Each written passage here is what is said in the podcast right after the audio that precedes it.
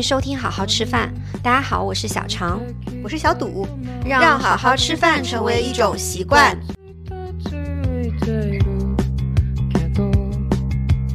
今天是年后开工的第一周哈，不知道大家现在精神状态怎么样？有没有迅速进入工作状态呢？哎，一般这种时候嘛，就是属于啊，心里很想大干一场，摩拳擦掌的往前冲。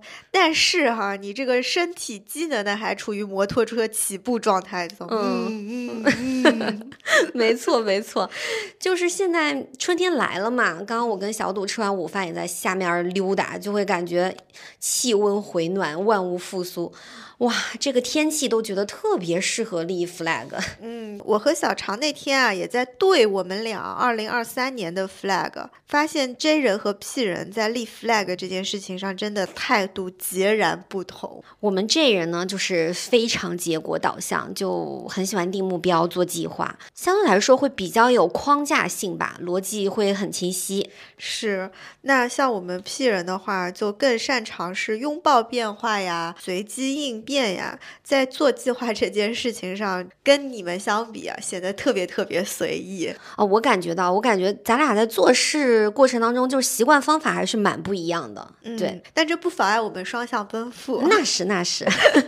就我们其实还是有很多目标是一致的，尤其是在工作上，所以可能过程会不同，但其实殊途同归。是的，是的。所以今天这一期我们就要对着我们两个人的二零二三年的 flag 清单呢，深刻的剖析一下啊，去年就哪些做到了，哪些没有做到，做得好的地方呢，可以跟大家一起来分享和总结一下小小心得和经验；做得不好的地方呢，总结教训吧。以此为鉴啊，嗯，这份清单会包括工作、健康、人际关系、自我成长等等各方面。也希望给我们正在听这期播客的朋友们，在这一年开始立 flag 的时候，去提供一些小小的参考和借鉴。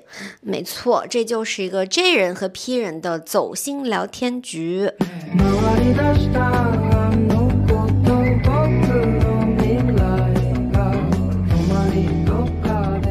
第一个问题，你喜欢立 flag 吗？你觉得 flag 的意义是什么？我喜欢啊，我简直我可不要太爱立 flag 了。我是真的每年年初 都会做这个 New Year Resolution 的，嗯嗯，然后年底的时候会去复盘，说做到了的和没有做到的，以及下一年怎么去迭代。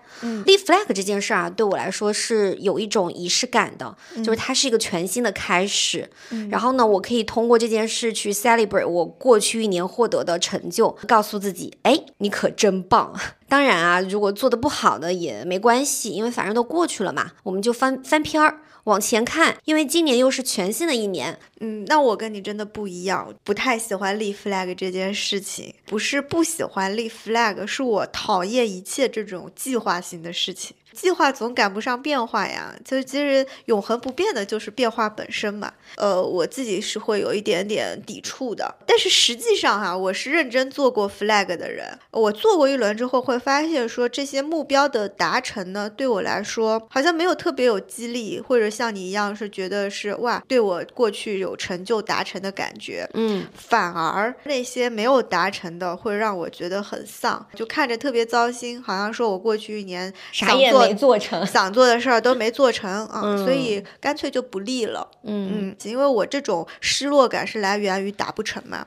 嗯，你呢？你真的立 flag 的时候，你是会照做的吗？大概率是要不然我立它干嘛呢？这么多年就是练习下来嘛，就我立的 flag 大概率还是我自己真正想做，嗯，而且呢，基本上能完成百分之九十以上的吧。首先，成功率就还是蛮高的。今天就要好好的来探讨一下，对对，来分享一下了。嗯，这个 flag 的好处呢，就是它立了之后会让我的脑子很清晰，我会知道说今年要完成的目标是什么，然后每天对我来说都有个提醒的作用。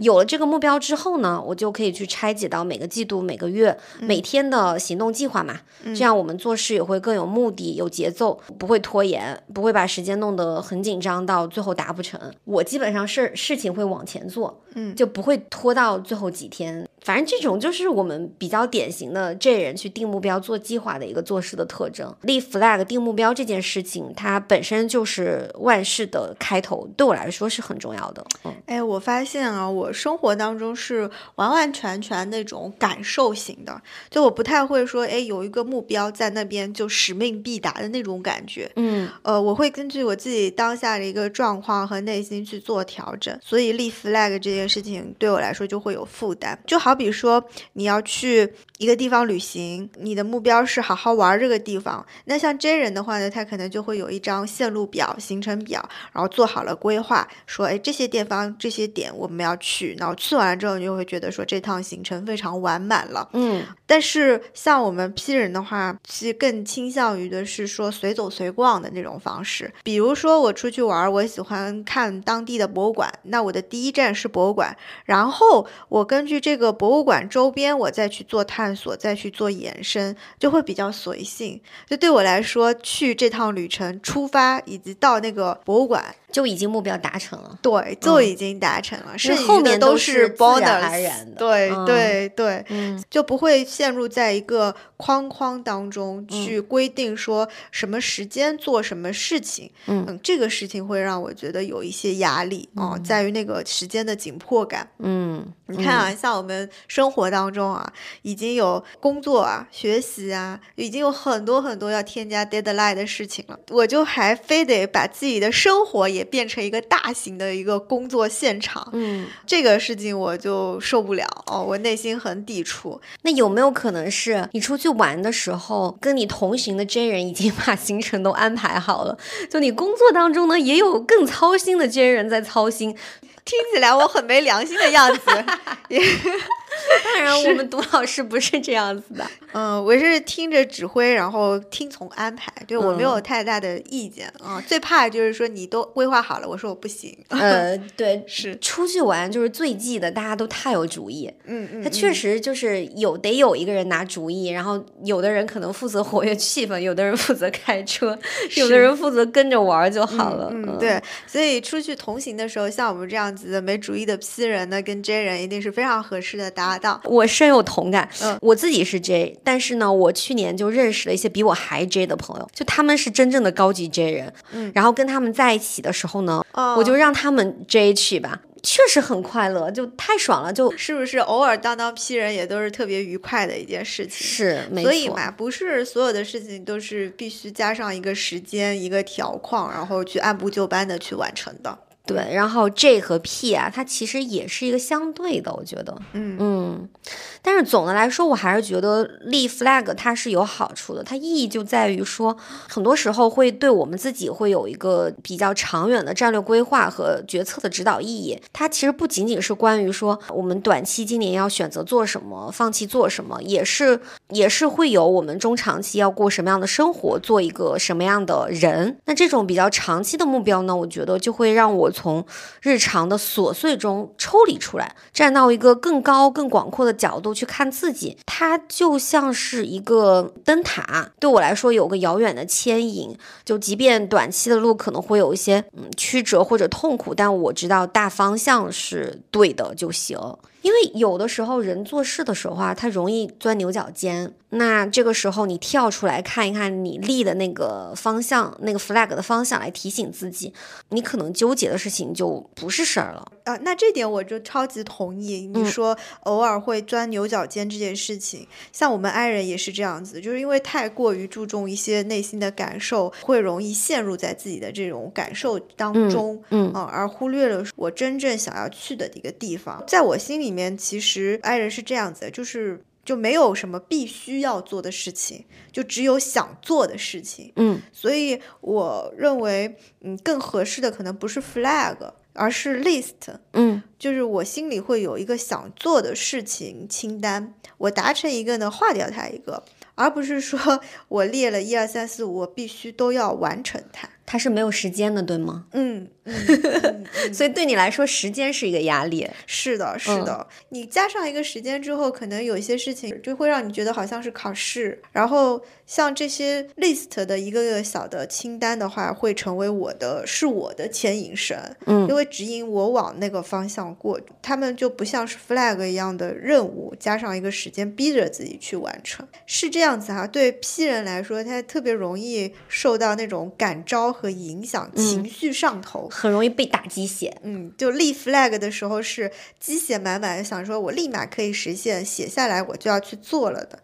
但是这两年吧，我认真的看了一下我曾经立过的一些 flag，好多，尤其是生活上面的，其实都是特别特别短期的一些干扰项，就跟我自己的想要做的事情无关，嗯，反而是浪费了我的一些精力。比如说有哪些？比如说，呃，体脂率要达到百分之二十以下呀。嗯，明天我要九点起，十二点睡呀。明年我要结个婚呀。三十岁前我要升职加薪到年薪百万呀。你看，都特别具体吧？是，但是你可能对那个数字意味着什么都不知道。就比如说体脂率百分之多少那个数，你知道它的实际含义是什么吗？是年薪百万，so what？就是他就财富自由了吗？就其实。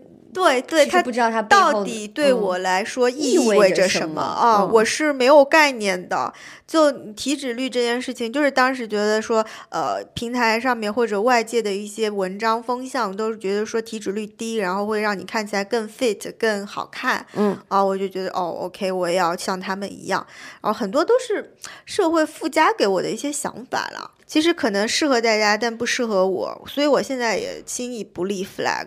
我发现真正需要立 flag 的事情，就往往都是会长久留在我心里的。你不用立，你自然而然就会去做。嗯，没错。不管是 flag 还是 list，还是说 New Year Resolution 吧，我觉得每个人对它或许有不同的叫法。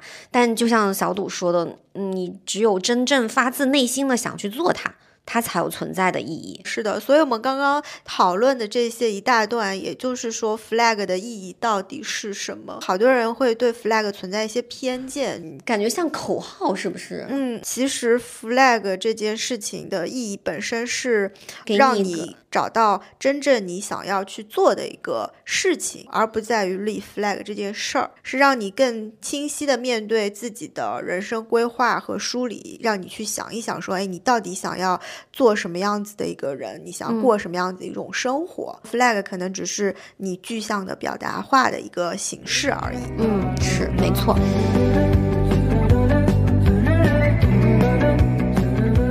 好，那我们就来具体的聊一下第二个问题：去年二零二三年都立了哪些 flag，实现了哪些，哪些没实现？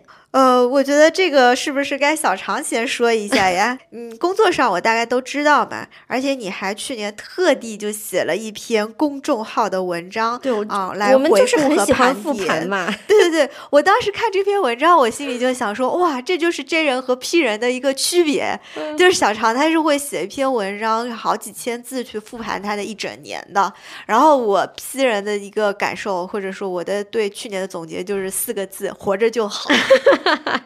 特别感触，我想说你怎么能够记得这么清晰？然后做了哪些事情？所以我还挺好奇的，就是你那个文章里面写那些事儿，是你二零二三年的年初一开始就定下的吗？列的那些 flag 最后都完成了哪些？哪些没有完成？我觉得我最终完成的这些事情，其实大部分都是二三年初就立下的 flag，但是呢，也有一些是年初没有想到，然后后面碰到机会了，就自然而然完成的。在计划中完成呢，主要是有四件事情，就是生养一个孩子，对吧？大家也都知道，哎，我去年就是生了一个团子。然后第二件事情是我上北大光华念了 MBA。第三件事是我和小杜我们两个就是共同成立了一个新的品牌，叫伊特里池力。然后第四个是对我自己来说要好好吃饭、健康饮食。还有两件事情是在二三年初没有计划，是后来发生的。一个就是做播客，嗯，然后在播客这个地方认识了这么多的听众朋友。是。第二件事是学习了两项新的运动，就是网球和单板滑雪。这个。也是我在年初完全没有计划的，嗯，因为我觉得你每一项 flag 都非常的大，听上去都很难。你是怎么做到的呢？flag 它都是纸老虎，就是它听起来好像说，嗯，是一项就是蛮重要的议程，但其实吧，就是你开始干了之后，就做起来没那么难了。我的方法简单来说就是拆解嘛，就把一项大的任务按照时间轴拆解到每半年、每个季度、每个月、每天具体要完成的小目标当中去。那日常的小目标行为的话，那就做就行啦。跟大家举一个例子，就是我们去年不是上线了我们的一个新品牌吗？做这个健康食品的。那我当时是在年初大着肚子还没有生孩子的时候，自己定了一个目标，是说要在双十一之前去上线。然后呢，我就提前半年，差不多是我在产后不到三个月，然后我就找了你，对，来找你做我的合伙人。从那之后呢，我们俩不是不是就开始一步一步的去注册商标，是。开发产品、设计包装，然后跑工厂去做打样测试啊，定配方、包装、法规，比了一张 list，要做什么都特别清晰。我当时就觉得说，呀，我们这个项目太靠谱了，工厂仓库签合同生产、开店、拍摄、上架产品、售卖，其实很。多的细节和事情，对，就是按照那个上面去推进一个新品牌，就开始怎么创立。其实，在那个表格上面的流程，你都写的特别的清楚。我也没什么经验嘛，嗯，但是那个表格就给了我特别大的一个指导，就我就一下子清晰的知道自己要干嘛。嗯，所以其实当我们把一个大的目标去拆解到这些小的 action 的时候，其实会比较清楚知道说每一个时间节点怎么去一步一步。的推进，保证这个项目能够按时的去 deliver。嗯，对对，特别好的一个方式就是把你要做什么去列下来，然后去一点一点的拆解。不会有人要问我们要这张表吧？创业的同事 也可以啦，也可以群里面分享啦。每个项目也都不一样嘛。像我自己的话，其实呃，除了这个工作的大表，我在石墨文档里面还有一个就是我个人的大表。表的横轴呢是时间，纵轴的第一列是一些大的目标，就比如说前面提到的品牌，然后还有我们也在做自媒体嘛。嗯。同时呢，我还有家庭、孩子、读 MBA 等等。嗯。然后第二列呢是这些大目标的拆。拆解的子目标，具体到每个月、每周做什么，我就会直接把这个 to do list 去填写到相应的格子里。再至于到每天的话，我是有个纸质的这个手账本的。嗯，我每天早上都会先起来写我当日的 to do，做完之后再一项项的划掉。我跟你说，这超有成就感的，我特别喜欢划 to do list。明白，明白。嗯，所以。我就是这样，通过一个总的电子表格，加上一本每天 to do 的手账本，然后每天都用来把我要做的事情一项项的去完成。哎，我对这个表就特别好奇，因为我们这张表我我都没有见过，又要求抄作业了，特别好奇那张表。但是我觉得啊，就是这个表如果给你，你可能会焦虑。哦，是，嗯，我经常会看到说怎么这么多东西要填，是的，哦，我就不知道怎么填，因为这个事情是这样，就是。呃，我在生产之前，就是我在我的公众号上面跟大家分享了一张我的待产清包 list。嗯然后它也是一个大表，上面有将近就是几十种吧，就是我在生产之前，比如说我进产房之前，我在啊医院里面我去那个月子中心要准备的东西的一个清单。对我来说，我就做这个东西特别爽，嗯嗯。但是有我的朋友看了那个东西之后，就跟我反馈，他觉得好焦虑啊。然后我就跟他说：“你不要看，就如果你不是说这人的话，就真的就是随心，你该怎么做，孩子该怎么样，其实你。”都清楚，我们大家有不同的做事的方法而已，就不用用这个事情来让自己产生焦虑。这个，所以是你的一些方式和方法。对，然后我前面不是还提到说，我有一些比我还。更 J 的高端 J 朋友嘛，我跟你们说，他们更夸张，就是他们会利用超级多的工具。我有一个 MBA 班有一个同学，然后他就是用 Notion 来管理他所有的目标日程，还有知识库。除了 Notion 之外，还有很多其他的 AI 的插件。他还给我们班做了一个共享的 Notion 的那种，就是叫什么课程管理库。就每门课都会上传上课的进度、课程录音、PPT，他自己的笔记。哇塞！扩展知识和书单。你知道吗？有这种同学，那不是爽翻了，就爽翻了，就。所以，我现在我在他面前，我就觉得天哪，我是一个什么低端 J 啊？对，就就完全就抄作业就行了。然后我跟你说，就在昨天晚上，嗯，他还给我们做了一堂线上的 Notion 加 AI 工具加什么 Arc 浏览器什么 Gamma 等等一堆工具的培训课。培训了之后，就今年给自己列的一项是想说想要好好学习一下，嗯，能够帮我去我提高效率的。因为我目前还是在用就比较土的这个石墨文档在做日程和日常的工作安排，它其实就是胜在超级简单嘛。嗯，因为我觉得像工具这种东西的话，它本质还是用来帮助你去提升效率的，你不用为了用而用，对你自己来说用着最舒服最快的就行了。咱们根据自己新的需求或者呃变化来去更新迭代使用的工具就可以。对，是。我刚刚浅浅看了一下 Notion，然后大概那个界面吧，已经崩溃了是吗？那么多小格子，那么多细分的东西需要我去规划，我已经头疼了。是，看吧我我跟你的态度是一样的，就是做规划这件事情，还是找自己顺手合适的一个工具就好。对，没错。因为有些工具搞得很复杂，你光是上手操作这个表格切换那个表格，很大的负担又要花费你好大的精力。是的。反而不是一个提升效率的事情，舍本逐末了嘛。嗯嗯。然后我觉得我所有的 J 都是用在工作上面吧，生活中就喘口气就好了，大家放过自己。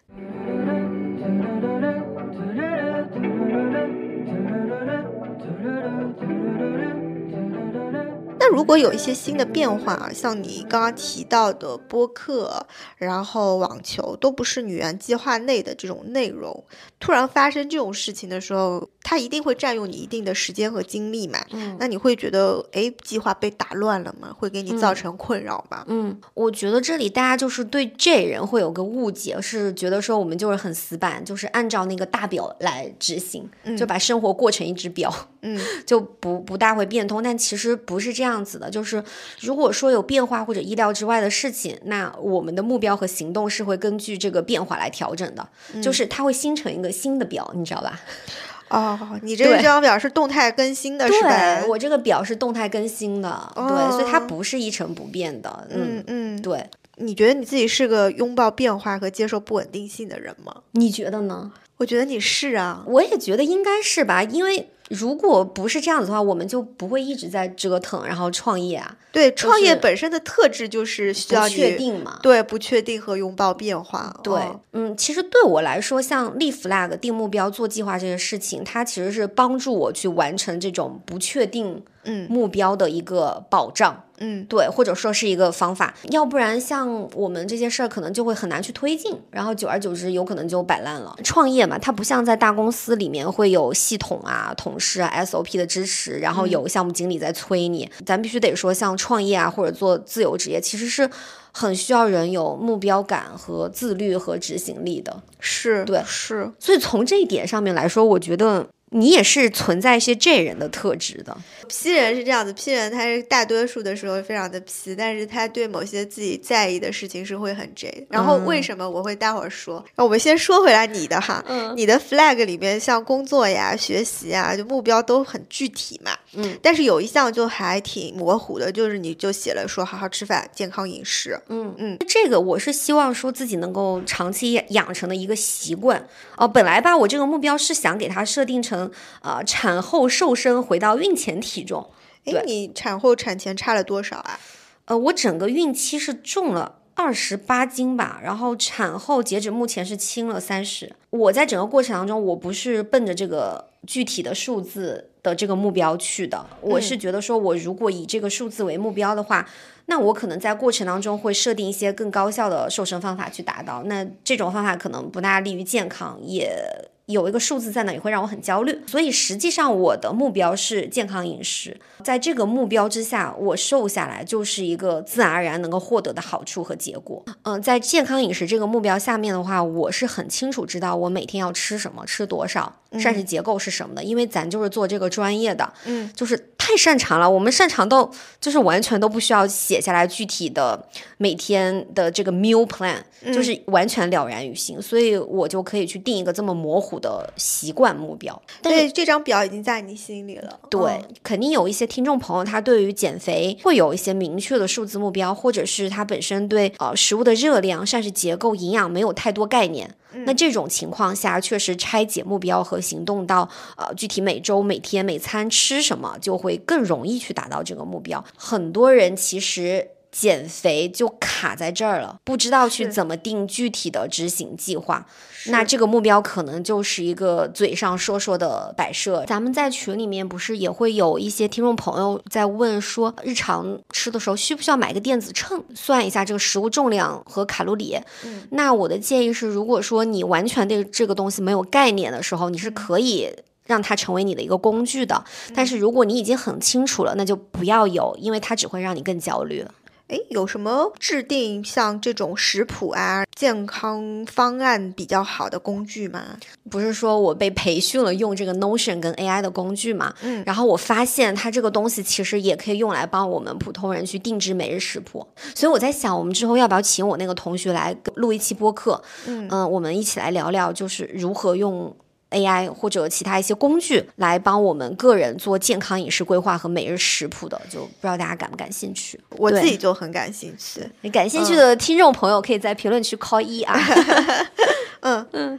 我听下来，总而言之，我觉得目标或者 flag 这些的话，对你来说分两类，一类就是会比较呃长期的目标，或者说某种习惯也好，它就像那种灯塔一样的，远远指引你前进。嗯，然后像这一类的目标，可能就会比较大，然后比较务虚啊。另外一类的话，像短期的目标，你就会把它拆得非常细，然后也会非常的落地。嗯，总体上来说，短期的一个个小目标都是让你往那个大的一个目标下面。去靠近，对对对，怪不得去年你的 flag 基本上都完成了。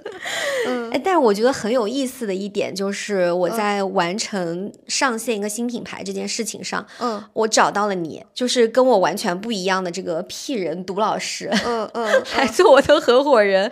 就是我其实，在跟你一起工作之前吧。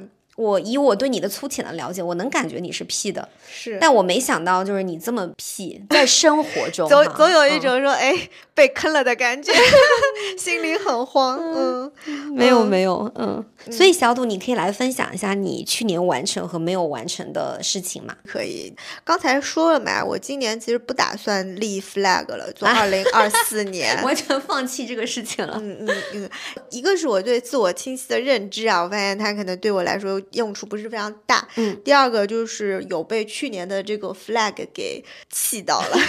当时立的 flag 是第一个是好好吃饭，然后可以存一点钱。然后第二个是兴起一个小红书账号。第三个是考个健康管理或者是注册的营养师证。嗯，听起来也都挺靠谱的呀，对啊，是吧？挺具体的。立到第一季度一月份的时候，我还调整了一次，我把它拆得更细了。第一，恩格尔系数每月不能超过百分之四十。然后第二，你买过的游泳课和健身课都要上完。然后第三。兴起一个小红书账号，保持不变。嗯，第四，学习记账，然后每个月说清楚钱花去哪儿了，怎么花的，挺好的呀。看着像那么回事儿吧。我印象深刻，我发了一条即刻，我还特别正儿八经的说，Q 一照此执行，Q 二有变动再说，是不是？置顶了吗？我置顶了。嗯，然后结果呢，就是唉，一个也没有达成吧。所以我其实。没有什么成功的经验 可以分享，只有失败的教训和反思。好，那你来反思反思。复盘之后，我会发现这些 flag 吧。大多数都像一个短期的途径或者短期的 action，就没有一个真正的说目的在背后。你看这个目标二，买过的游泳课都上完，但我发现我把一种泳姿蛙泳学会了之后，我就再也没有动力去上课了。对，因为你都学会了呀。其实你的目的是学会，对不对？是，所以我那个 flag 的背后在说什么呢？我应该说，呃，我今年要学会蛙泳。其实是这个。然后再像你一样去把它拆解，说我要上几节课，对 对。然后第二个呢，就是新起一个小红书账号，立这个 flag 的原因呢，是说我需要有一个新的表达自己的观点的一个阵地，嗯，其实是这个目的，所以我设立了一个要做小红书账号的一个 flag。但是后来我因为遇到你，然后我们去做了一个小宇宙，嗯，我立马又就是投入了非常多的热情和精力，就做起来嘛。是，那我这部分的需求也被填满了，所以那个小红书账号也就没有再做了。嗯，因为我我发现我自己在立 flag 的时候呀，都是一些拍脑袋的途径，但它可能并不代表说我最后的一个目的。嗯，所以它不一定最后会实行会被我执行。嗯，你看到年底的时候复盘，发现说我一开始立的那个目标没有完成的时候，会觉得心里不舒服吗？或者在调整的过程当中有点沮丧吗？是这样子的，我虽然置顶了这条 flag，但我也不会去长期的就把它作为我的一个提纲挈领，必须得完成，去挂着那边。做这次播客的时候，我又去看说，哎，我好像真的立过 flag 这件事，因为我后来就把它默默的取消置顶。当这件事情没有发生过，所以这也是我今天说我二四年不准备再立 flag 的原因了。嗯，或者说我不想再立这种特别特别具体的 flag 了。先说回这两个目标吧，我觉得就特别明显的反映了我这种批人计划灵活可变性，感受已经被满足的时候，我这些计划 flag 随时可改，随时可变。就我真正想学的是游泳这个技能，而不是上完。课这件事儿，对。然后虽然说小宇宙和小红书是完全两件不一样的事儿吧，但是我心里我认为我已经找到新的地方表达了，所以这件目标已经完成了。所以我的思考就是，嗯，大家总说呃要立 flag 或者做计划要落地要具体，可能对于我们 P 人来说是不需要那么具体的。就前面你说你有些习惯啊、目标啊，也都是很虚的，然后是方向性的，呃，列出来呢，对我来说是更有意义的，反而不是那种很具体的，嗯，就是可执行的动作，因为那些东西都是出于你目前的眼界和经历去填充的，你明白我的意思吗？嗯，因为我的目标是在可能你需要一个周期，比如一年、两年去完成的。那你在一连两年中，你会成长的，你会看到更多不一样的东西。你如果直接在现在就立下你要做哪些事情的话，就会很短视。就像我在立这些 flag 的时候，我并不认识你，我并不知道我会去小宇宙，我甚至也不知道说我自己只要七八节课我就能学会蛙泳这件事情。很多都是为了立而立，嗯，就有这种感觉。我觉得这个事情也蛮常见的，为了立而立这件事儿，有时候啊。啊，就是立的这个目标啊，不一定是。我们的真正的意愿有可能是从别人那参考过来的，嗯，就是看别人那样做，心里就会想，哎，那我要不要也做做试试看啊？别人都火了，我是不是做了一下，我也能火了？都不是你自己发自内心想做或你擅长的，其实挺难达成的这种事情。嗯，所以我复盘完我这些未完成的 flag，我这样子的人的方式可能更适合去立一些长程的目标。嗯，要先挖掘一下年度的一些重点吧，而且这个重点的话也不需要太多，一个两。个就可以了，就我觉得 P 人他是会有一些大方向和大直觉的，但是一旦具体落到执行啊上面的话会卡住。但这个大家也不用太焦虑，因为你会有了一个大目标之后，你你可以去跟别人的人讨论，然后你也可以去落实到下一步的行动，或者是找一个这人的朋友，是是是，而不是一开始就选择一种无法坚持的，然后错误的一个方式去做。我其实会觉得说，你虽然一直在说自己是 P 啊，嗯，但你在工作中跟生活中比，还是有很多 J 的一面的，嗯嗯。其实我是每天会做嗯 to do list 的，就是你你是你的方式是在本子上划掉嘛，嗯，我的方式会写在不同颜色的便利贴上面，在家办公的时候，我就会把它们贴在我的那个冰箱上面，在办公室的话，我就会贴在。抬头就可见的挡板上面，嗯，会区分不同的颜色，就紧急度啊、重要程度，特别重要的就写红色的。一个任务写一张，分类贴好了之后，做掉一个就撕掉一个，那也蛮有仪式感的。是，嗯，很爽，就跟我划划 list 一样的。对，很多工作上面是要多线程处理的嘛，然后像这种时候，我就会用便利贴去管理我的这样一个的工作效率。我工作上是完全不抗拒计划的，而且我觉得这件事情是挺有必要，我也很享受这种划掉的感觉。你知道这是为什么吗？为什么？说回来，尤其是 INFP 是超级被动的，嗯，对自己的事儿就是非常的随意嘛。但是影响到别人的事情的话，我就会支棱起来。工作的话，对我来说是个团队合作的事儿，是我的内心就是特别担心、害怕耽误别人、辜负别人，这个是我变得 J 起来的一个超级超级大的原生动力。就但是，一旦回到生活当中，因为都是我自己的事儿嘛，我就觉得，哎呀，天天不好，哎呀，阳光没了，哎呀，出门还要洗头，哎，真的好 累，我待会儿还要做饭，哎呀，躺着就不想动了，就嫌麻烦了，所以不想让别人失望，不想给别人添麻烦，嗯，不想让别人等着，给别人增添麻烦，这个事情是非常非常大的，对 INFP 人来说的一个。动力，所以我们是非常好的辅助，你知道吗？但是你这样子会不会心里边就是是有压力的，会觉得是一个消耗呢？比如说我每次拉着你做各种计划，要规划各种东西的时候，你你心里边是不是你会不会都在那里吐槽我？我跟你说，那又来了，但是 OK，我接受的，就是又害怕又兴奋，因为我 就像我就像又害怕又兴奋，受有一种很自虐的感觉。工作是你必须嘛，就是你必须得这样，而且确实我也想把这事儿做好。就像我们一开始在呃开始合作的时候，你有一张表，就会让我对这件事情非常的安心。去制定这个计划呀，去执行的时候，是我真心想做的，因为它背后是说我想把这个工作跟你一起合作做好。我刚刚在听你前面讲的时候，我就在那儿想，咱们今天录播课之前不是在做我们的品牌年度规划嘛？是。在想你是不是边做在骂我？不是，我看你那张表，我说这么细分的吗？需要那么细吗？我们又不是讨论老半天，最后执行的也就那几件事儿吧？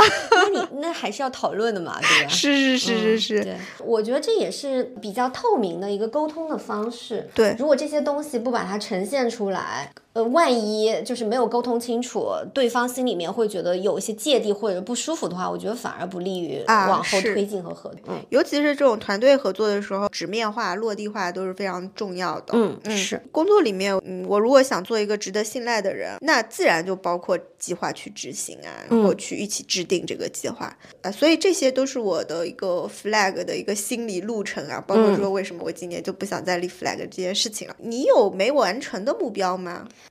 去年有啊，就我有两个目标是没有完成的。第一个就是跟你有一个一样的，是考注册营养师。我其实是有一个公共营养师的证的，那个是我在研究生的时候考的，但那个证呃几年前被人社部取消了，所以现在含金量最高的其实是营养学会的注册营养师证，一直都很想去重新再考一遍这个证，嗯，所以我去年就报了名，我没做到的原因呢，是我我真的没有时间去复习，因为它其实很难，嗯，而且是需要认真花时间去看书复习的。后来复盘下来，我我真的觉得就是一年能做的大事儿啊，咱顶天就。就三件，去年一整个就是对自己抱有不切实际的幻想。嗯，我以为我可以在生孩子的同时还能创业，然后还能回学校上课，同时还能考证。这就是一个立了就注定要失败的 flag，嗯，真的做不到啊。所以放弃 flag 这件事情，你也会有负担，是吗？放弃之前我会很有负担，但放弃之后我觉得好爽啊！他立了之后呢，我心里就老是惦记着他，我就总想着，哎呀，我今天稍微有这个半个小时的空闲，我要不要复习一下？他给我造成了很大的心理压力，直到说下半年决定把它放弃的那一刻，我我真的是如释重负，就舒了一口气。是的，是的，你的 flag 是真的 flag，你在。做这件事情之前，或者立下 flag 之前，你已经各种各样的去考察过了，是如何执行，就是它是你的一个具体目标了，你前序都想清楚了。嗯，我因为也有一个 flag 跟你差不多的嘛，就想考这个营养师的一个证，我多数都是拍脑袋立的。就我立之前，我都不知道去哪考，后来也有问过你这个事儿，他必须得有从业经历或者专业背景才能去考，所以我也没法考。对。非常轻松的就把这个划掉了，就不是我不努力呀，就是客观条件不允许我考嘛，就轻松的说服自己了。嗯，想要去考证是因为我觉得我想了解更多关于营养和健康的知识啊。市面上非虽然也有一些机构就是很水的，上个两天课可以给你发证嘛，但我觉得这个不是我想要的，就放弃了，还不如多看看专业类的一些书籍吧。嗯，这个确实不是说非得要去在这个行业去从业。业，甚至其实从业这个证也不是必须的，所以大家还是要明确你的目的是什么。如果只是学习的话呢，也不用非得以考代学。所以我今年的想法啊。跟你去年想的这个是一样的，就营养师的这个证，我也不会把它再再把它设成今年的目标了，嗯，因为我今年应该大概率还是没有时间来复习，嗯，但是我会取而代之一个目标，就是输入专业知识，其实就是构建我自己的一个学习的体系，因为我本来就是做这个营养健康科普的嘛，就必须有持续性的输入，我就会去做。边输入边输出这个事情，今年在小红书跟 B 站上会去做基础营养学的视频，其实也是一边帮助我去复习和增加新的知识，然后也是一边总结化为我自己的知识去输出。所以在这个过程当中，我就。达到了我的目的，那我如果说在这个过程当中觉得自己知识储备还不错啊，年底就顺便去考一下这个证儿。但要是没有底，我就不考了，它不会成为我的一个目标或者负担。所以大家立 flag 的时候还是要实际一些啦，就考虑到自己的时间呀、精力呀，还有能力的问题，重点不要太多。嗯，就核心的目标最好是不要超过三个，目标也都是努努力最好能完成的那种，否则很容易给你带来一些内耗啊，还有压力。那就适得其反了。嗯嗯，对。还有啥？看你这里写了早睡早起，我其实有具体的那个时间的。我是说晚上十点 睡，早上六点起。哦，你这个标准的早睡早起，又是一个对自己就是没有一点逼数的 flag 呀，太理想化了这个目标。嗯，你看，尤其是我生了孩子之后，我白天一整天要带娃、工作、社交，只有晚上孩子睡着后的时间才是真正的自我时间。嗯，哦，我的天哪，我当妈的之后才知道啊，就这个时间太宝贵了，就你怎么会舍得用它来睡觉呢？就尤其是产后的半年，我是真的觉得孩子睡着。每一分每一秒，那都是馈赠，可以干任何的事，洗个澡、敷个面膜、跟朋友聊天、工作，但就是不能用来睡觉。所以今年一整年晚上十点睡觉这件事，对我来说一天都没有做到过，就就拍拍打脸，你知道吗？你一个人要坚持这个事情，十点睡六点起都很难了，你还有一个干扰因素叫做团子，这也太难了吧？那你今年还要立这个 flag 吗？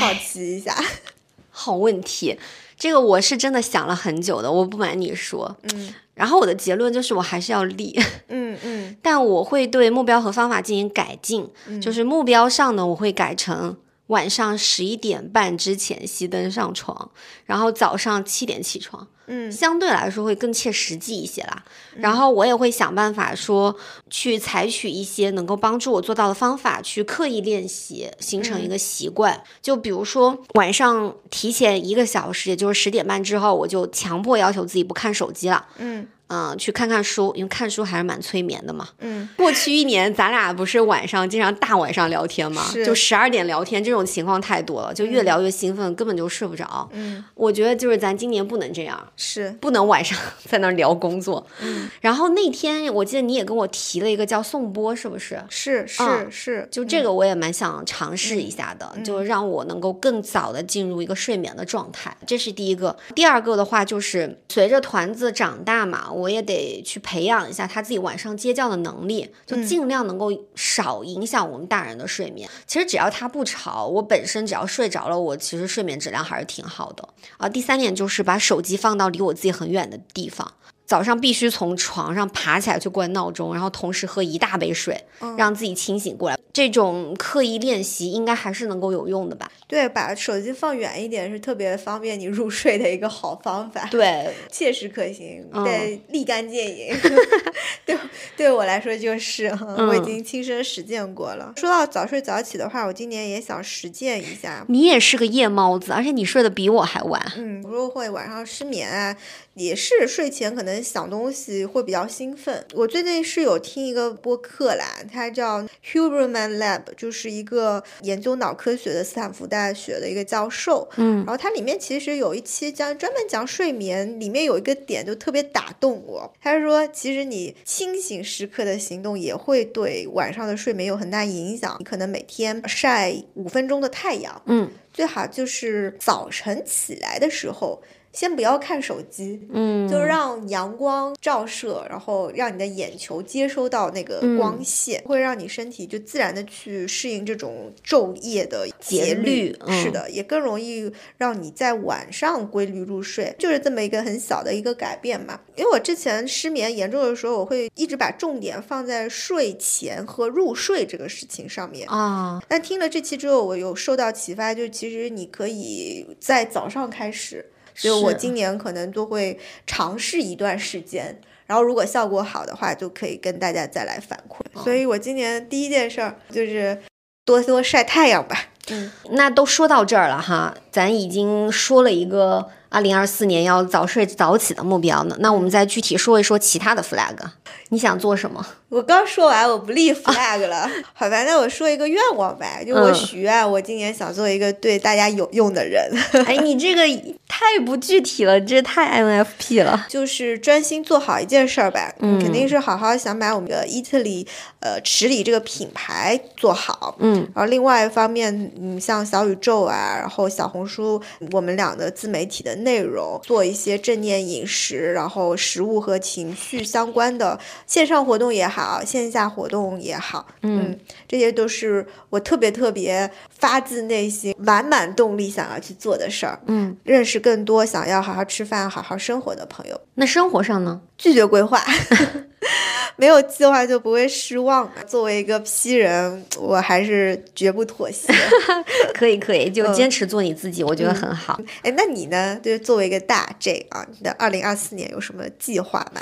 我核心目标就是三个嘛。第一个其实跟你一样，早上也都具体拆解了，做好我们的品牌实力和自媒体的频道，其实就是坚持初心，然后给用户带去好的产品内容和体验。嗯。第二点就是我想今年带家人至少出去远途旅行两次。然后第三点就是构建我自己的一个学习的体系，包括营养学呀，还有其他各方面的知识吧。嗯嗯。所以今天聊到这里的话，嗯。不管是立 flag 也好，或者悄悄的把想做的事情，嗯，放在心里，放在心里，有目标感是件特别特别好的事儿。嗯嗯。